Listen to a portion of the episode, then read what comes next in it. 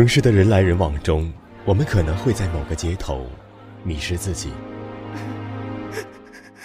我们可能在某个转角遇到某个人。心灵鸡汤听的再多，也抵不过一个现在。没有人知道归路在哪里，但是我们仍要坚强勇敢，笔直的走下去。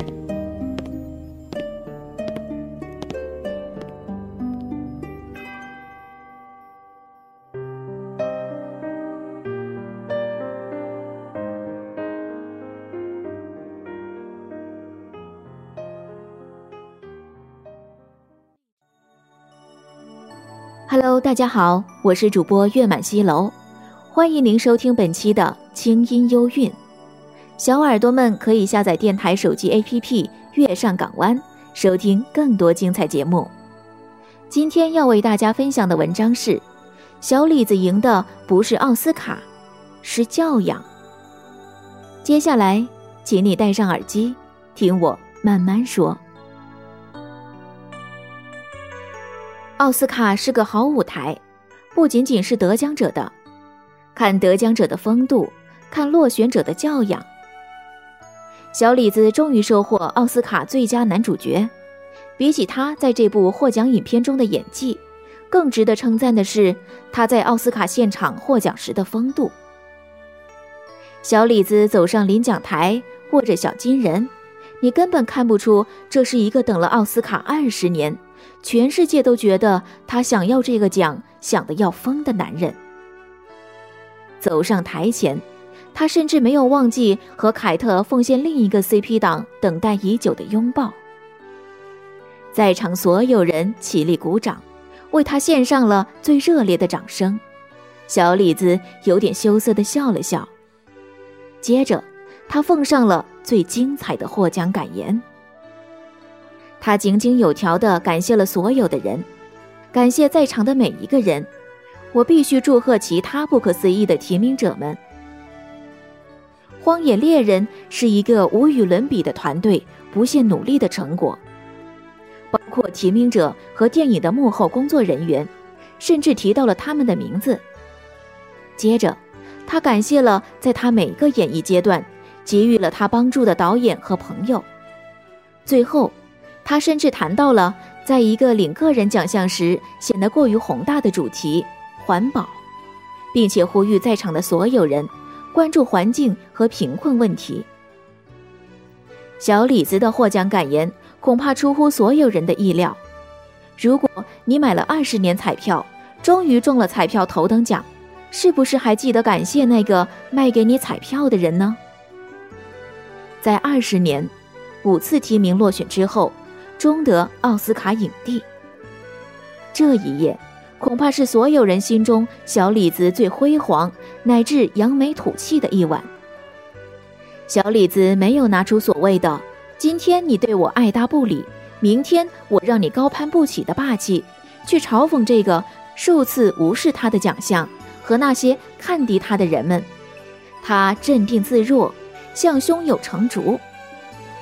其实他一直风度翩翩，哪怕是在数次陪跑时，鼓掌、微笑、起立鼓掌致敬。二零一四年陪跑时，他甚至起立给马修麦康纳一个拥抱亲吻，这大概就是人们口中所说的教养。所以，即使《荒野猎人》并不是他的生涯最佳表演，他依然是这个实至名归的影帝。并且在他对手的心里也是，看看这些为他鼓掌的对手们吧。一个人在得意的时候最能看出教养，人生低落时大抵都会谦虚、乐观、努力，这些好的品质总是会表现出来。而得意时也没有否认前人，评论过去看清自己的人是一种教养。没错，仅仅是不评论。已经是多难能可贵的教养。刚好我们最近在谈论教养，网友拍下蹲着的两个女孩，声称这样的行为没教养。很多人的评论是这样的：这样的言论竟然有很多人认同。如果累了蹲着是没教养，那么偷拍行为、妄自评论他人，算哪门子教养呢？两届奥斯卡影后凯特·布莱切特恐怕更不是他们心目中有教养的标准。比如说，作为女星，她从来想说就说，包括脏话。关于裸露，她表示，这特么就是一个关于钱的问题，给足够的钱，我可以脱啊。这么不优雅，形象要毁。毕竟，凯特至今是演过无数的女王角色，照理来说。人设应该是这样的优雅女性，但是女王显然并不在意。凯特甚至在前不久才在一个电影的颁奖礼上对她的搭档进行了袭胸，大家并没有口诛笔伐凯特啊，她还是人见人爱的女王大人。细细数来，凯特简直是劣迹斑斑的。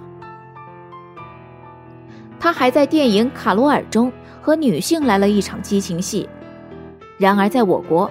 如果你已婚或者有了恋人，拍床戏就是不顾爱人的感受，不忍直视。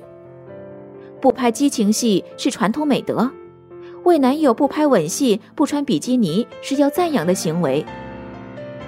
还真的有人探讨女星结婚后能不能拍床戏。用凯特的话回应以上关于床戏的论调。被问到性向问题，凯特的回答是。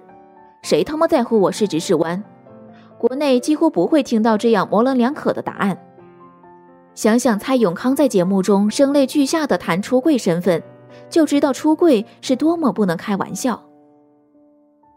郭碧婷只是有谣言，就被迫马上发表官方声明。当然，特立独行做自己，凯特还不是独一份。艾玛沃特森还自曝爱看性爱网站呢。所以她也没有教养吗？抽烟喝酒说脏话，但她是个好姑娘。抽烟喝酒说脏话，或者袭胸演激情戏、看性爱网站，这跟教养有什么关系呢？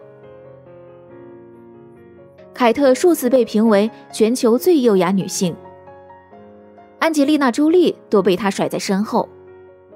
是历史上唯一一位两次获得奥斯卡奖项的澳大利亚女星。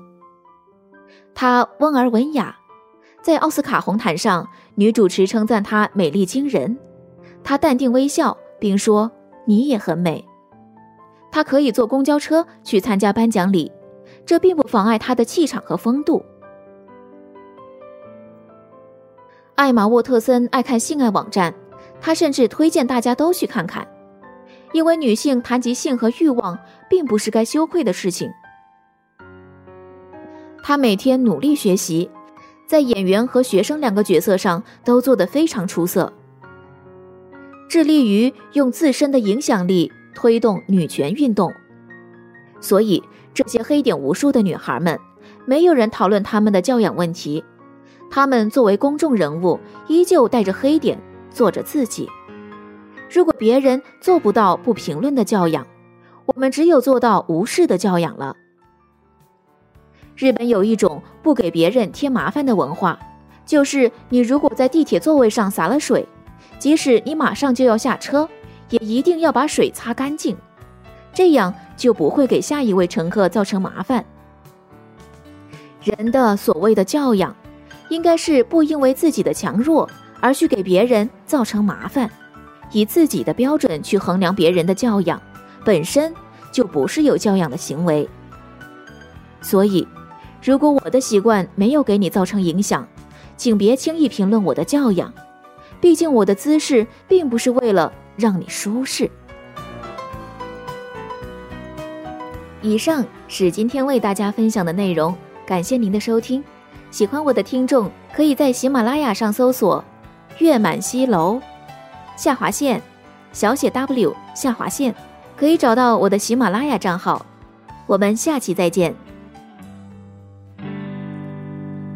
演完了人生的剧本，对剧情总是不满意。有人安慰自己，有人在自找话题。活着难道是为了？是为了重在参与。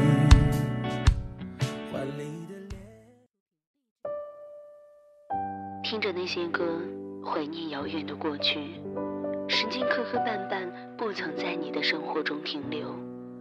你又指望这个世界上谁能真正懂你呢？今夜无眠，世界晚安，陌生人你好吗？但愿你记得这熟悉的话语，在每一天的清晨、午后或者夜晚，让我用声音陪你虚度时光。